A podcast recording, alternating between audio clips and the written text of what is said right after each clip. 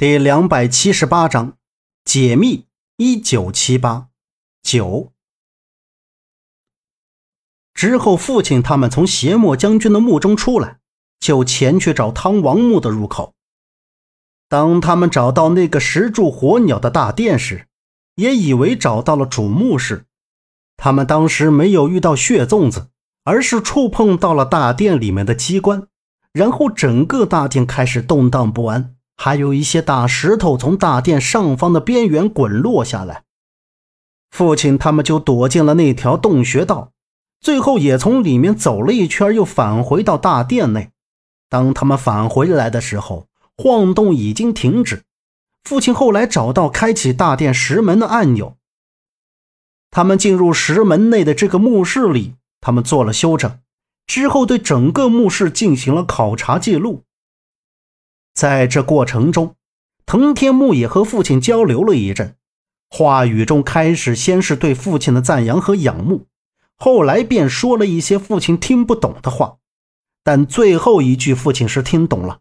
他这样写道：“藤田木也最后说道，杨先生，我很羡慕你的家人们能够庆幸有你这么一位神明一样的人存在。”然后父亲问他为什么送给自己一件长命锁，藤田木也却说那件东西是有人让他拿给父亲的，说是对父亲来说很重要的东西。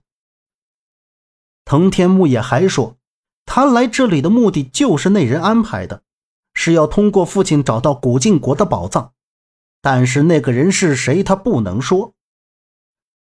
不过父亲在听到他这番话之后。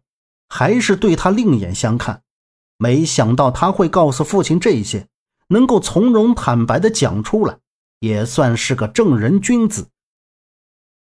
父亲对这个长命锁也是研究了很久，他也曾怀疑这长命锁是自己儿子的，乍一看会觉得一样，但是又发现这长命锁不仅多了两个铃铛，其花纹与儿子的也是不相同的。家里的这些东西基本都是孩子的奶奶守着，他也很少拿出来看。如果说他很重要的话，那就是这长命锁是孩子他奶奶的。父亲这才意识到自己的家人被威胁了，要不然藤田木野说话的语气会那么平静。父亲知道自己的家人遇到了麻烦，就想立刻回到家人的身边，他不想再继续找下去了。他知道自己的孩子还可以维持十几年的生命，想想或许陪孩子长大也是不错的。当他做了决定，语气低沉的对藤田木也说道：“宝藏就在这里，我要见我的家人，放过我的家人。”石壁突然裂开了一条缝隙，那群白泥蚁就如同喷泉一样从缝隙间墓室的四面八方蜂涌出来。为了逃命，他们抛弃了那位受伤严重的考古队员。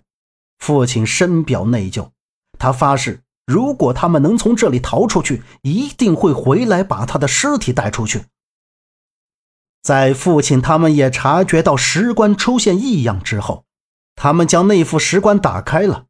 就在棺盖掀起的时候，里面是满满一棺材的金银首饰和钱币。在场的所有人都被里面满棺材闪闪发光的金银财宝给吸引住了。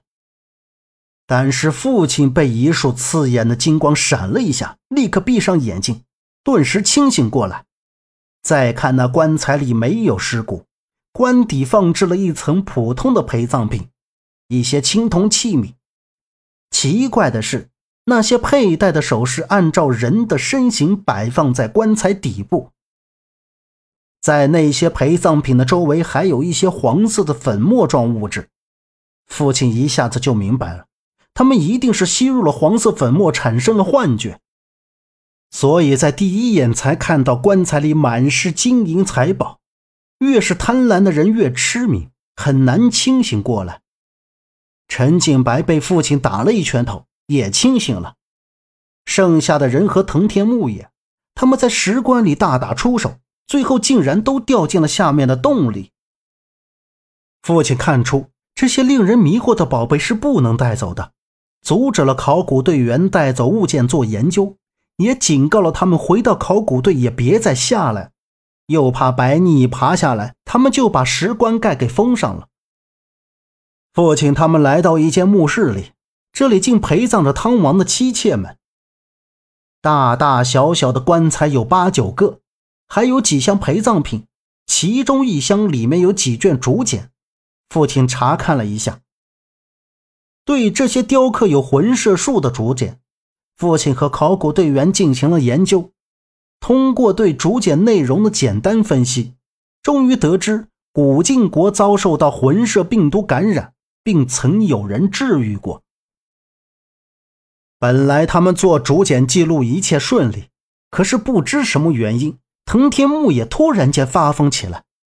他整个人就像神经了一般，疯狂的冲人咬，而其中一个考古队员被咬伤了，两个人一起发疯。不得已，父亲他们就用绳子把那两个发疯的人绑了起来。然后父亲听到一阵叫声，就让陈锦白和自己去看看。他们刚走没多久，那个姓曹的考古队员就跟了上来，说要和他们一起来看看。三个人被那莫名的声音引到了一处木门前，那声音就没有了。父亲对木门的周围做了观察判断，这木门后应该是一间墓室。打开后，就发现八杆将军的石像和两侧的壁画，而这里没有其他相同的通道。父亲和陈景白两人讨论之后，绘制了一张他们从地下暗河的简单路线图。按他们二人的想法，这八杆将军的墓在附近，应该就是汤王的地下宫殿了。但是那宫殿的入口很可能被八杆将军给封了，所以父亲他们没有看到。父亲他们在这里待了三天，他们对石壁上的壁画做了详细的研究。对于藤田木野那两人，在他们二人身上发现了奇怪的伤口，伤口的形状像是被咬伤的。从藤田木野的衣服中发现一只死去的虫子，这虫子有尖锐的针须，针须的顶部是一个小圆包，与黄豆粒大小，里面呈墨绿色，是一种罕见的致幻毒虫。人被咬之后，就算没有发疯，也会全身起疙瘩，生疮溃烂。虽然藤田木野二人已经清醒过来。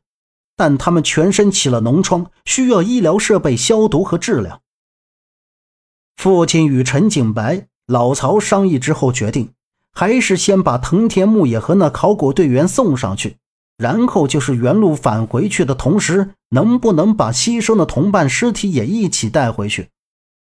等他们上去之后，再讨论是否再次进入汤王墓。唐王墓的具体位置，父亲他们大致是知道了，而且父亲做了标记，再下来就会走得更容易些。